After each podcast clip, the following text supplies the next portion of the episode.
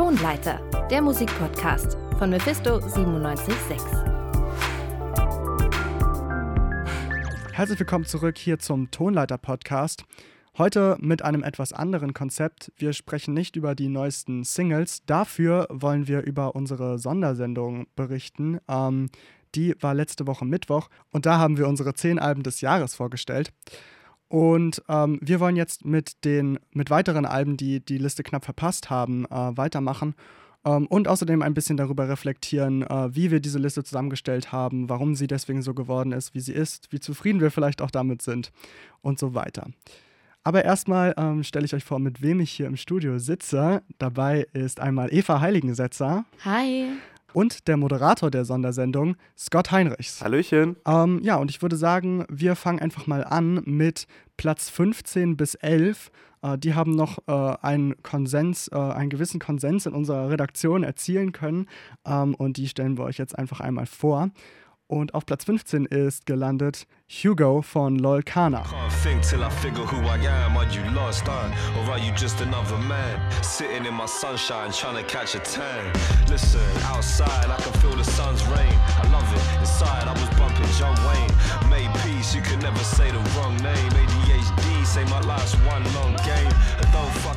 Ja, ich liebe, liebe, liebe dieses Album. Hugo ist das dritte Album von Leukana und äh, es geht eigentlich ein bisschen um Fahrstunden, was auch schon im Titel eigentlich vorweggenommen wird, weil ähm, er hat während des Lockdowns bei seinem Vater Fahrstunden genommen und das Kennzeichen von diesem Auto war Hugo, deswegen heißt auch das Album so. Das ist einfach ähm, wahnsinnig schön. Es gibt ganz, ganz viele Reflexionen darüber, ähm, über eben sein Verhältnis zu seinem Vater, über sein Verhältnis zu seiner Identität und das ist einfach ähm, wahnsinnig berührend und sehr schön und meine persönliche Top 1 eigentlich in diesem Jahr. Oha, das sind, äh, das sind starke Worte. Scott, hast du was dazu zu sagen? Also meine persönliche Top 1 war es nicht. Ähm, ich fand es irgendwie auch ein, auch ein sehr schönes Album, irgendwie ein sehr, sehr stimmiges, auch gefühliges Album, obwohl die Themen ja doch verhältnismäßig schwer waren, hat es das Album, finde ich, nicht durchscheinen lassen. Es ist irgendwie sehr locker damit umgegangen, hatte ich das Gefühl. Ähm, ich fand auch das Outro sehr schön. Ich möchte das jetzt nicht spoilern. Du hast es so ein bisschen angedeutet mit diesen Fahrstunden. Das war nochmal so ein schöner Moment, der das ganze, die ganze Platte irgendwie ja auch zusammengeführt hat. Andererseits habe ich mir auch gedacht, es war dann am Ende auch nicht. Ich finde Leukana instrumental und was so seine Beat-Auswahl angeht, manchmal noch zu konservativ, noch ein bisschen zu auch auf dem, auf dem Fleck stehen geblieben, weil das ja schon wirklich seit Jahren fährt. Ähm, Deswegen für mich dann doch kein Anwärter für die ganz, ganz hohen Plätze gewesen. Ähm, aber durchaus ein Album, das es eigentlich in die Top 10 hätte schaffen können und das ich ehrlicherweise bei uns so innerhalb der Redaktion da auch gesehen hätte. Ja, es ist, es ist einfach ein Classic Leukana-Album gewesen. Also Not Waving But Drowning, so gefühlt der Zwillingsbruder davon, mhm. aber einfach wahnsinnig schön, wie du auch schon gesagt hast. Ich muss tatsächlich gestehen, ich habe das Album gar nicht gehört. Ich kann mich aber noch an eine Podcast-Folge erinnern, in der Eva den, äh, die erste Single Hate, glaube ich, hieß die, mitgebracht hat. Ähm, und ja, ich fand es damals auch sehr intensiv von den, von den Lyrics her. Allerdings, und das weiß ich nicht, ob sich das auf, das ganze Album übertragen lässt, aber bei dem Song war für mich so ein bisschen ein kleiner Kritikpunkt, dass ich nicht fand, dass äh, die Musik und seine Performance äh, intensiv genug ist für das, was er wirklich äh, auch im Text bespricht.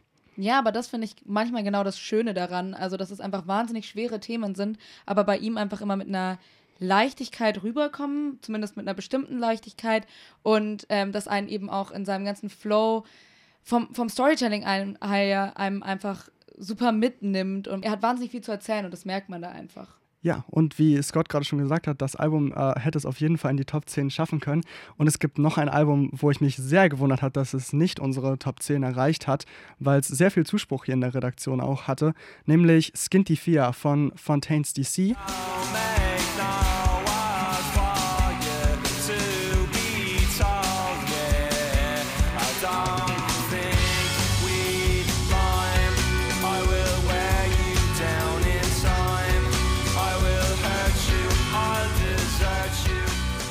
Damals, als das Album rauskam, hat Scott dazu auch den Beitrag zum Album der Woche gemacht. Scott, woran erinnerst du dich noch? Äh, ich, ich, erinnere mich vor allem sehr, sehr gerne an, an den wirklichen Anfang, Anfang des Jahres zurück, äh, nämlich als die ersten Singles dann so eingetrudelt sind. Erinnere mich auch daran, dass ich da, als unser Podcast-Format auch noch ein bisschen anders war, irgendwie da auf alle Fälle auch schon über äh, von, ich meine, es war dann Jackie Down the Line geschwärmt habe. Äh, also dieses Album ist, eine richtig, ist eine richtig gute Platte. Also es gab ja auch einige Leute bei uns, die das wirklich, wirklich begeistert hat, inklusive mir. Ich glaube, am Ende war so ein bisschen das Problem, dass die Singles eigentlich tatsächlich auch schon die stärksten Songs des Albums waren. Ähm, da war irgendwie, das, also es hat so ein bisschen an so Fontaines DC-Krankheiten gekrankt, so Kinderkrankheiten, die es auch schon auf den letzten Platten gab, wo dann manchmal die Spannung mitten im Album extremst abgefallen ist, wo die Songs auch manchmal zu repetitiv wurden. Das ist natürlich irgendwie auch ab und zu eine Stärke der Band, aber es gibt immer wieder solche Momente, wo man sich denkt, okay, äh, das ist es jetzt nicht. Da fehlen vielleicht noch zwei, drei Elemente im Song, um den Song tatsächlich gut zu machen. Und das gab es öfter. Also ich denke da zum Beispiel an diesen, an diesen sehr angefolgten Song, den habe ich auch am Anfang noch als unfassbare Stärke auf der Platte wahrgenommen. Inzwischen muss ich sagen, ist das, ist das, ist das nicht mehr so wirklich dem Album zuträglich. Also was geblieben sind, sind irgendwie sind für mich persönlich irgendwie die Singles, vor allem I Love You, was eine, wirklich ein großartiger Song ist, einer der besten des Jahres. Meintest du mit dem Folking-Song den mit dem Akkordeon oder also The Couple Across the Way? Genau, richtig, genau. Also das ist, das ist ja wirklich nochmal so ein absoluter, absoluter Stimmungskipper die, auf dieser Platte. Äh, natürlich auch irgendwie inhaltlich voll schlüssig und ein Rückbezug auf, auf, auf die irische Heimat, die ja das ganze, ganze Album über Thema ist. Aber dann halt irgendwie nicht es, es fühlt sich so an wie, die Idee ist gut, aber ob man es machen muss, es ist so ein bisschen Kill Your Darlings. Ich glaube, sie haben sehr an diesem, an diesem Track gehangen. Ich glaube, ich hätte ihn, ich hätte ihn gekillt, ehrlich gesagt. Ich glaube ich nicht. Ich, ich mag den wirklich sehr gerne. Ähm, ich finde auch, das ist eigentlich der stärkste Songwriting-Moment auf dem Album. Und ich finde, das ist auch ein schöner Trenner, weil irgendwie bis äh, Roman Holiday ist es so eine, eine Ästhetik, die sich so durch das Album durchzieht. Und nach The Couple Across the Way kommen dann vielleicht die etwas ähm, experimentelleren Songs mit dem Titelsong Skintifia oder dem letzten Song des Albums Nabokov, der so ein bisschen so in die Hardcore-Richtung sogar geht und eben I Love You. Ähm, ja, also ich, ich, ich muss dir auch insgesamt da ein bisschen widersprechen. Ich finde, du hast auf jeden Fall recht damit, dass die Singles die Highlights sind. Ähm, aber ich, äh, ich mag auch alle anderen Songs auf dem Album echt gerne und für mich ist es auch Top 5 des Jahres tatsächlich am Ende. Ja, ich muss ehrlich sagen, dass ich mit Fontaines DC am wenigsten, glaube ich, in diesem Jahr zu tun hatte. Ich habe natürlich mitgekriegt, dass er in der Redaktion sehr, sehr beliebt war. Ich glaube, ich kann nur darüber sagen, dass es wahrscheinlich Postpunk ist. Ähm, was dann auch erklärt, warum ich so wenig damit zu tun hatte. Äh, ich fand es wahnsinnig interessant vom, vom Thema her, ähm, vom Album, dass sie eben von Dublin nach London gezogen sind und das dann einfach so diese Reise auch irgendwo mit drin hatte und ähm, ich fand es ich fand's einfach witzig. Äh, Oscar hat mir irgendwann nochmal erzählt, dass ähm, der Albumtitel einfach verdammte Scheiße heißt. Fand ich, fand ich einen guten, guten Albumtitel. Also wortwörtlich übersetzt heißt er verdammter Hirsch. Äh, aber verdammte ah. es ist ein Sprichwort und das ist quasi äh, sinngemäß zu verdammte Scheiße zu übersetzen. genau. Ähm, ja, und das klang ja jetzt auch schon an. Also die sind so ein bisschen im Londoner Exil. Äh, also die leben jetzt in England und verarbeiten quasi von da äh, ihre, ihren, ihre konfliktreiche Beziehung zu ihrem Heimatland. Ähm, auf der einen Seite eben ihre Liebe für das Land. Äh, I Love You, der Song klingt wie ein Liebessong, aber ist es halt nicht. Also kein klassischer Liebessong äh, in Bezug auf eine Beziehung, sondern zum Land. Und dann gibt es eben diese extrem ähm, intensiven äh, Strophen in dem Song, die äh, so gar nicht zu diesem I Love You Chorus passen und da verarbeiten sie dann eben so ihre Kritik und ihre Wut auch. Die Strophen sind auch richtig anklagend, ne? Also das ist ja nicht nur, nicht nur eine Kritik, das ist ja auch wirklich im Musikvideo reißt er sich ja auch wirklich das Herz raus. Also das ist, das ist schon auf einem, auf ganz hohen Level, wo man merkt, äh, da steckt gerade jemand so tief in der, in der Identitätskrise mit seiner Herkunft. Also das, das ist wirklich so ein Moment auf der Platte, der reißt mich richtig mit irgendwie, aber dann auf Dauer, also ich weiß nicht, ich habe das Album nicht mehr so oft gehört dann im Laufe des Jahres tatsächlich, weil diese Momente, klar, es müssen nicht immer so intensive, große Momente sein, aber diese wiederkehrenden Momente, wo ich mir gesagt, gedacht habe, da will ich unbedingt noch mal reinhören, die, die sind dann irgendwie auf der Platte doch nicht in der Zahl da gewesen, dass ich es immer wieder gehört oder immer wieder hätte hören wollen. Bei mir kam es in Phasen immer mal wieder, aber ich, ich, ich weiß, was du meinst. Gut, ähm, bevor wir jetzt hier noch zu lange über Indie-Platten reden, kommen wir jetzt zum äh, Pop-Highlight des Jahres für die Popmäuse.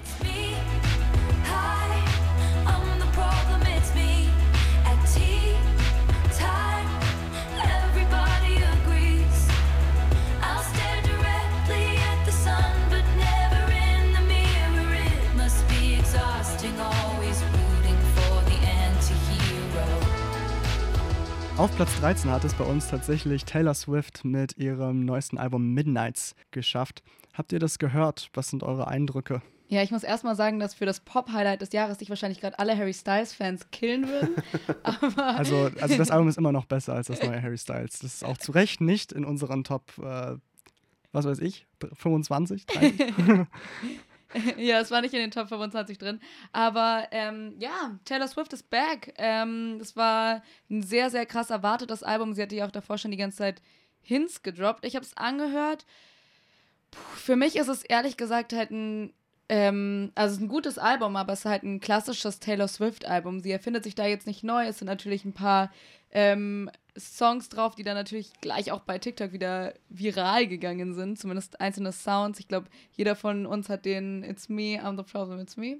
Ich finde, ähm, das ist auch der schwächste, also einer der schwächsten lyrischen Moments auf diesem Album. Und ich finde auch ihre größte Qualität als Songwriter ist eigentlich nur, dass sie gut daran ist, so diese TikTok-Moments zu schreiben, die dann so in TikToks im Hintergrund laufen können. Würde ich gar nicht sagen. Also sie hat natürlich auch krasses lyrisches Talent ehrlich gesagt braucht man halt immer ein bisschen bei ihren Songs das so alles durchzusteigen. Ich fand allein von, also es sind halt, wie ich schon gesagt habe, es sind halt einfach alles Classic Taylor Swift Songs, aber jetzt kaum Songs, die was mit mir gemacht haben oder die so hm. bleiben vom Gefühl her. Also klar gibt es äh, Songs, an die man sich erinnert, aber keinen, der jetzt wirklich so stark heraussticht, zumindest aus meiner äh, Perspektive. Oder wie geht's dir da, Scott? Ich habe die Platte tatsächlich auch nach, nach ein bis zwei Durchgängen sofort wieder, sofort wieder weggelegt. Ähm, ich fand es irgendwie spannend zu sehen, was, was sie jetzt so aus dieser Evermore Folklore-Ära macht, weil das ja schon irgendwie vielleicht der heftigste Bruch in ihrer Karriere war bis jetzt.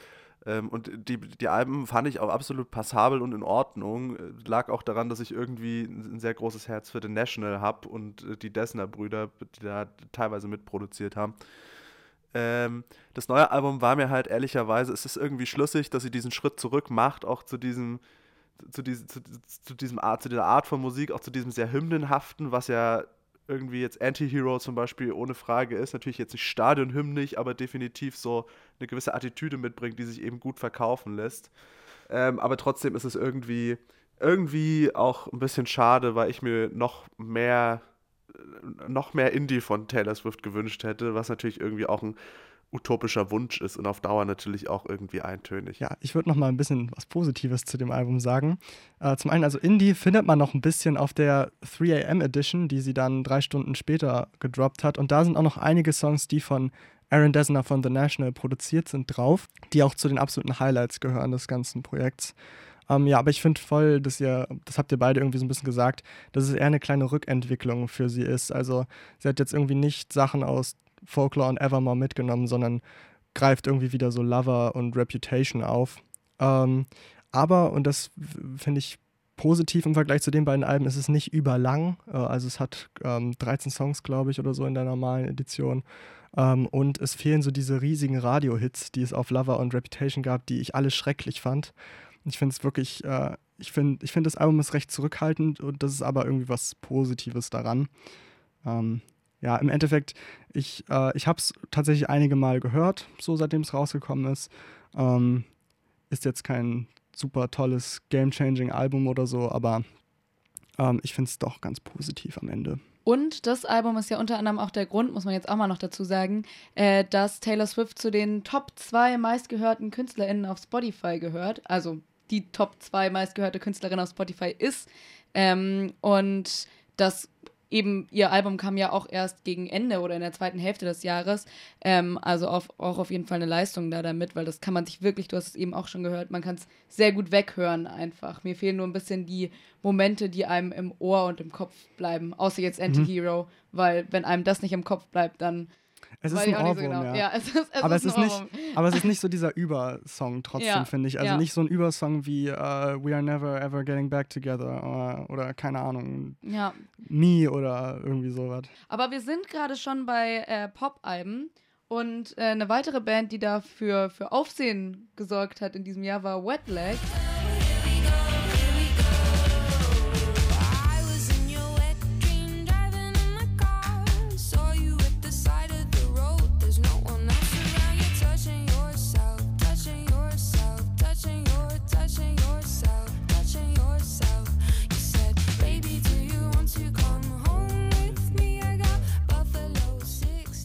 Ähm, also für ein Debüt finde ich das Album wirklich sehr gut. Ähm, ich ich habe es tatsächlich im Ganzen nur eins, zweimal gehört und dann auch nie wieder, weil ich finde, dass, äh, und da kommen wir jetzt irgendwie wieder ein bisschen zurück zu Fontaine's DC, dass die Singles wirklich das Stärkste an dem Album sind. Also Wet Dream, äh, Chaise Long und Angelica sind die absoluten Highlights. Das sind richtig gute Songs.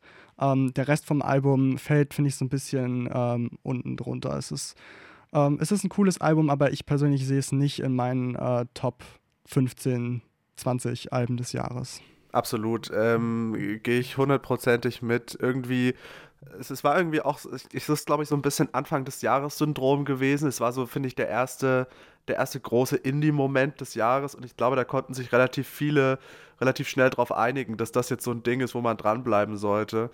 Ähm, aber auch hier, also die, die Singles sind wirklich Welten besser als die restlichen Albumtracks. Also das fällt im, im, im Großen und Ganzen schon extrem ab. Äh, ich, ich, erinnere mich da, glaube ich, an, an, an den Song Oh No, der, wo ich, der irgendwie, also wenn man das vergleicht mit den anderen Songs der Platte oder vor allem mit den Singles, denkt man sich auch so, ist das überhaupt dieselbe Band oder sind das irgendwie, der, das eine ist irgendwie schon fünf, sechs Jahre her und noch aus dem Anfangsstadium. Ähm, äh, irgendwie ein netter, netter popkultureller Indie-Moment auf alle Fälle des Jahres und äh, richtig gute Songs bei rumgekommen mehr, aber dann äh, für, zumindest für mich auch nicht gewesen tatsächlich. Bei Obama haben sie es aber auf jeden Fall in der Playlist geschafft mit dem Album. Herzlichen Glückwunsch. Aber tatsächlich ist es auch ähm, bei Album of the Year, das ist so eine Internetseite und die machen am Ende immer so, ein, äh, so eine Zusammenfassung aller Kritiklisten, Kritikerlisten, also Rolling Stone etc. und machen dann so ein Punktesystem und so kommt dann wirklich das quasi intersubjektiv von Kritikern beste und zweitbeste und so weiter Album raus und da ist es auch, glaube ich, auf Platz 3 oder Platz 4 ähm, das finde ich auch total krass. Und ich, ich, ich, ich mag die Band und ich finde die Ästhetik cool und diese paar Songs, aber das finde ich wirklich ein bisschen übertrieben insgesamt. Ja, sie haben sich aber halt in diesem Jahr auch einiges getraut. Also ich glaube, es war eine der ersten Bands, die auch ein TikTok Live-Konzert einfach mal gemacht haben. Also die sind ja auch so ein bisschen random einfach von allem, was sie machen. Ähm, und das finde ich dann auch schon wieder cool. Also ich mag es sehr gern. Es ist bei uns äh, Platz 12. Also für, für die Playlist hat es gereicht, genau wie bei Obama. Ähm, aber ich finde es cool, dass es drin ist, weil es so für, für mich auch zur Musik 2022 und zu den ganzen Alben dazugehört. Aber in meinem persönlichen Top 10 wäre es jetzt auch nicht drin. Ich finde, das ist die perfekte Überleitung zu Cargo von Kraftklub. In wessen Top 10 ist dieses Album drin? äh, no offense äh, an die Redakteure, die das ähm, oder Redakteurinnen, die das reingepackt haben. Ähm, ja, Kraftklub, äh, gibt es da noch was zu, zu sagen von eurer Seite? Ja, also die haben ja, ich, ich glaube, entweder Anfang des Jahres oder Ende letzten Jahres hatten sie ihr Comeback verkündet. Und äh, davor gab es ja eigentlich sie nicht und nur Kummer als Einzelperson, der auch ein sehr, sehr gutes Album gedroppt hat. Ähm, aber ja, Kraftclub an sich, sie haben sich nicht so richtig verändert. Ähm, es sind einfach immer genau die gleichen Texte wieder, ziemlich ähnliche Themen, ähm, ähnlich politisch meiner Meinung auch, äh, meiner Meinung nach auch. Und ich glaube, das, was so besonders war, ist halt einfach wieder Kraftclub zurückzukriegen. Aber so vom Album her war es jetzt wirklich nichts Besonderes. Oder was meinst du, Scott? Nee, das ist genau das. Ich glaube, ich glaube Kraftclub machen gerade ganz viel ganz richtig. Und zwar, indem sie ihre Alben vom Release her clever strecken, weil ich glaube, wenn Kraftclub wirklich in so einen Release-Tonus von jedes Jahr ein Album oder sogar alle zwei Jahre ein Album hätten, ich glaube, das würde relativ, das würde sich noch schneller abnutzen als jetzt schon, weil es halt musikalisch eigentlich ja keine Weiterentwicklung gibt. Und das ist auch okay, das ist auch nicht immer, immer ein Muss. Äh, und es ist schon irgendwie so ein Album, wo man sich denkt, ja, was, was, was kann Kraftklub jetzt eigentlich noch drauflegen oder was können sie liefern im Vergleich zu vorherigen Alben? Ich glaube, was da so ein bisschen der Ansatz war, war so dieses, dieses Kreieren dieser, dieser großen popkulturellen Momente. Also ich denke da an dieses Tokyo Hotel Feature auf äh, Fahr mit mir, was irgendwie aber auch zu, ich weiß nicht, es wirkt irgendwie zu konstruiert, es wirkt zu sehr gewollt, finde ich auch ein Stück weit. Ähm, ich ich glaube zum Beispiel, das habe ich auch letztens schon mal irgendwo gesagt, ich, äh, ich, ich hätte mich, glaube ich, mehr über einen über, über ein Tokyo Hotel oder ein Bill Kaulitz-Feature auf dem Kummer-Album gefreut, weil das hätte irgendwie eine, eine, ganz andere Perspektive oder es wäre jedenfalls ein ganz anderer Song gewesen, auch eventuell über Ostdeutschland, über ostdeutsche Verhältnisse, wobei man da natürlich fragen kann, wie weit die Kaulitz-Brüder da überhaupt drinstecken, weil die seit 1920 jetzt inzwischen in, in L.A. rumtummeln und nicht mehr knapp außerhalb von Magdeburg. Aber irgendwie ist dieses Album halt am Ende des Tages ein Kraftclub-Album, da kann man sich eigentlich nicht beschweren, weil es ist genau das, was, was, was Leute wollen. Ähm, dass es am Ende nicht in unserer Top 10 ist, bin ich aber ehrlich gesagt persönlich auch ganz froh drüber. Ja, geht mir ähnlich. Also vor allem auch dieser äh, Fahr mit mir mit Tokyo Hotel. Ich weiß, dass sie da so zwei, also sich zusammentun wollten mit äh, zwei, die eigentlich gar nicht zu ihnen passen, so dazu vom reinen Stil. Und es hat für mich nicht so gut funktioniert. Ich möchte trotzdem noch mal einen Song herausheben, den ich sehr, sehr gut äh, fand und wo ich mir auch manchmal denke, hätte auch das ganze Album sein können. Nämlich ein Song reicht eigentlich. Ist das der Song, der für mich so ein bisschen das Album ja mehr ausmacht? Verdammter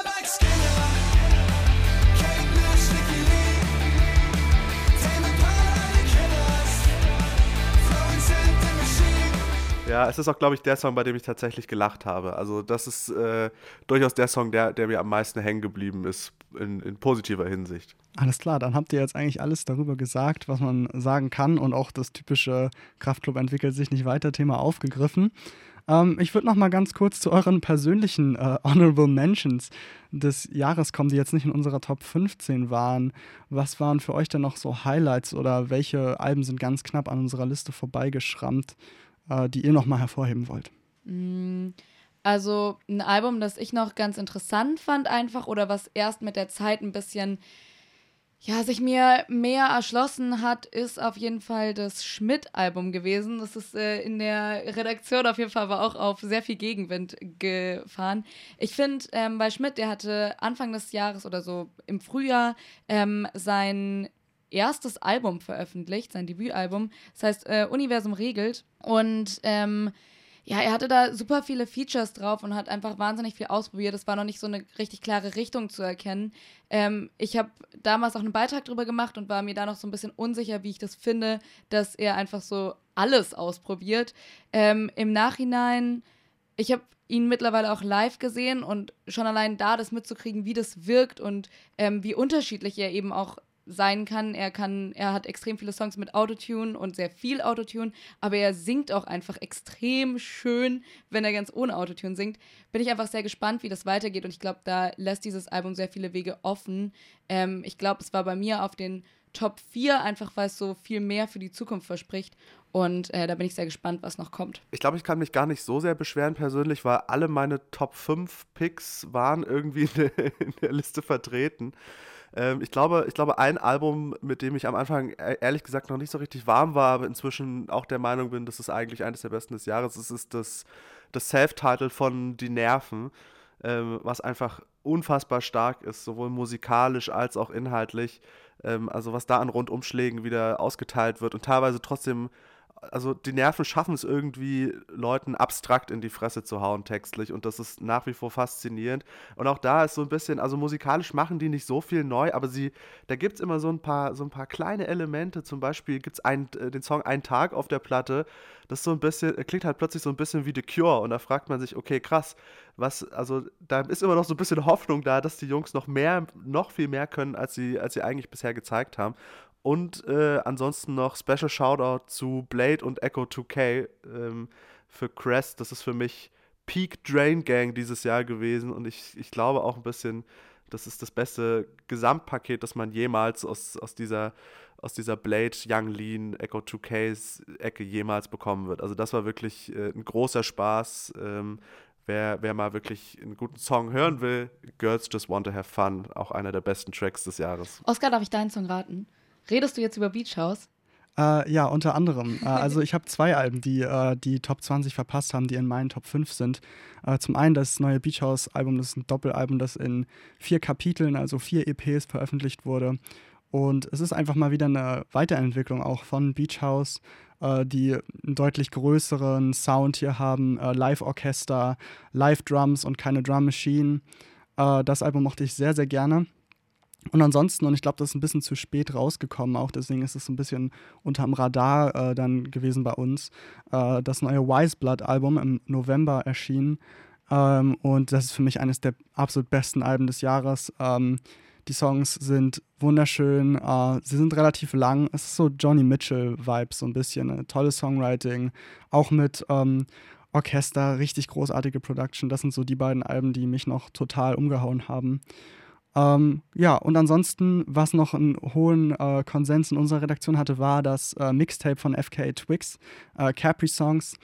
Ähm, das hat es aber leider aufgrund äh, unseres Konzeptes, wie wir die Liste erarbeitet haben, äh, nicht weiter geschafft als Platz 20. Ja, zu unserem Konzept, da hatten wir ja auch, oder hattest du am Anfang ja auch schon angekündigt, dass wir da nochmal sprechen. Willst du kurz erklären, wie das funktioniert hat, Oskar? Ja, das mache ich gerne. Wir hatten, äh, wir haben von allen unseren RedakteurInnen die Top 5 Alben des Jahres erfragt und dann äh, Punkte anhand dieser Platzierungen vergeben. Ähm, und dann hatten Alben, die zwei oder mehr Stimmen hatten, also Überschneidungen, wo es Überschneidungen gab, die hatten immer Vorrang. Ähm, und so sind dann unsere Top 14, also bis Fontaines DC, Skintifia, zusammengekommen.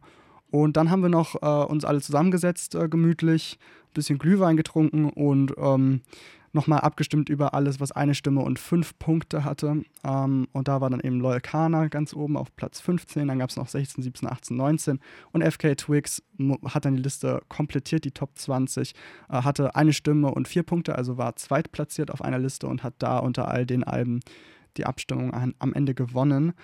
Ähm, ja, ich, ich würde auch noch mal ein bisschen reflektieren wollen eigentlich über, über dieses ganze Konzept, weil ich finde, es hatte auch ein paar Probleme am Ende. Ähm, ich habe mir zum Beispiel gewünscht, äh, dass wir einfach eine Top 10 draus gemacht hätten.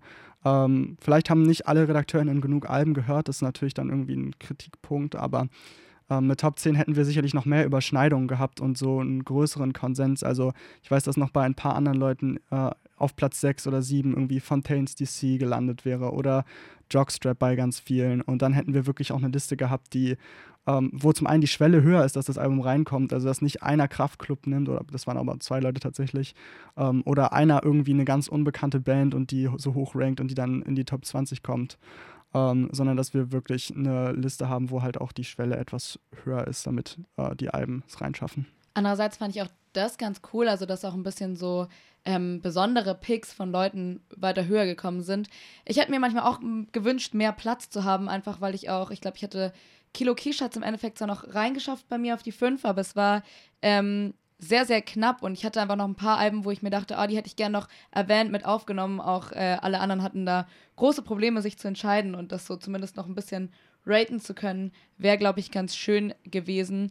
Ähm, andererseits natürlich auch immer ein super Aufwand, das dann von allen zu kombinieren und so sicherzustellen, dass alle irgendwie Alben gehört haben oder über die gleichen Alben sprechen können. Das kann man eigentlich ja gar nicht sicherstellen. Ähm, und ja, deswegen ähm, ist es einfach super schwierig, so eine Top 10, die dann für alle gelten ähm, und nicht einfach nur so einzelne mhm. Leute dann repräsentieren, zu finden. Genau, ich glaube, da hätte genau das ja geholfen. Und ich, bin, ich war auch im Endeffekt derjenige, der die ganzen Listen irgendwie zusammengetragen hat und so. Und äh, den Aufwand hätte ich auf jeden Fall stemmen können, also mit den Top 10. Ja, Scott, bei dir sind alle fünf von deinen Topics drin. Bist du zufrieden? Ja, ich kann mich dieses Jahr tatsächlich überhaupt nicht beschweren. Ähm, also meine, meine Top 5 sind sogar alle in den Top 10, äh, also in der Sendung vorgekommen. Am Ende finde ich aber auch immer das Schöne, äh, wer, dass so eine Liste am Ende immer, immer eigentlich insgesamt so ein schlechtes Gefühl hinterlässt. Das ist eigentlich das Schöne an so einer Liste. Man, man ist eigentlich nie zufrieden. Es ist eigentlich nie nie jemand zufrieden mit dieser Liste und trotzdem ist es irgendwie so ein, so ein grobes, so ein grobes Abziehbild davon, was, was dieses Jahr in der, äh, in der Mephisto 97.6 Musikredaktion so abging. Ähm, es ist halt, es ist so eine schöne einstudierte Choreografie irgendwie inzwischen, dieses, äh, die, diese, diese Liste und dieser Abstimmungsprozess. Ähm, wobei man da natürlich absolut drüber sprechen kann. Ne? Also dass Fontaine CC nicht in den Top Ten ist, hätte ich anhand dieser, der Redaktionsstrukturen auch nicht mitgerechnet. Und ich glaube, das hätte es, äh, eine Erweiterung hätte das Ganze sicherlich auch irgendwie in den, in den Bereich äh, der Top Ten gebracht. Aber äh, letztendlich finde ich es trotzdem eine schöne Liste geworden. Ähm, mit, mit guter Musik, vor allem in den Top Ten, wo es eigentlich für mich keine, keine Ausreißer gibt. Mhm. Ja, also ich habe, ich bin auch, ich, ich mag auch nicht jedes Album, das in den Top 10 ist, aber ich bin eigentlich schon zufrieden damit und finde, es deckt auch eine sehr hohe Bandbreite an Genres und Geschmäckern ab. Und das, das finde ich im Endeffekt auch sehr schön. Aber ja, genau, mein, mein Kritikpunkt ist eigentlich, es hätte einfach etwas repräsentativer noch sein können, wenn man sich ein bisschen mehr Zeit und Aufwand noch genommen hätte. Und äh, ja, vielleicht setzen wir das ja nächstes Jahr um, mal sehen, was da passiert. Ja, mal schauen, was nächstes Jahr auch für Alben rauskommen. Ja, wir sind, wir sind sehr gespannt. Dazu wird es auch noch äh, eine Sendung geben. Ähm, wahrscheinlich Anfang des Jahres. Äh, da haben wir einen kleinen Ausblick äh, vorbereitet mit Alben, auf die wir richtig Lust haben im nächsten Jahr. Und ansonsten gibt es nächste Woche wieder eine reguläre Sendung mit Album der Woche etc. Da könnt ihr euch auch drauf freuen. Und über Weihnachten unbedingt einschalten. Da stellen am 28. von 18 bis 19 Uhr bei Mephisto 97.6 unsere RedakteurInnen ihre Lieblingssongs, ihre persönlichen Lieblingssongs des Jahres vor. Das wird sicherlich auch nochmal interessant. Unsere Top 10 Jahresalben könnt ihr übrigens auch jederzeit auf Mixcloud nachhören. Ähm, wenn ihr hören wollt, wie wir über unsere Top Picks reden, zwei Stunden lang, dann äh, findet ihr das eben auf Mixcloud. Den Link dazu gibt es in unserer Insta-Bio auf unserer Website und einfach überall, wenn ihr Mephisto 976 googelt. Ansonsten gibt es am Samstag, dem 17.12. nochmal eine Wiederholung von 10 bis 12 Uhr von der Sendung. Ähm, und natürlich hört ihr uns nicht die ganze Zeit nur reden, sondern es gibt auch ähm, Musik, also Songs aus den Alben, sodass ihr wirklich euch in den zwei Stunden von unseren zehn Lieblingsalben des Jahres einen vernünftigen Eindruck machen könnt. Und dann danke ich euch allen für eure Aufmerksamkeit und danke besonders Scott Heinrichs und Eva Heiligensetzer, dass äh, sie hier waren. Äh, das hat mir sehr viel Spaß gemacht. Mir auch. Gerne, gerne. Und dann sage ich mal ganz entspannt Tschüss, ähm, habt ein schönes Wochenende und noch einen schönen Tag oder eine schöne Nacht, wann auch immer ihr diesen Podcast hört. Tschüss. Tonleiter, der Musikpodcast von Mephisto 976.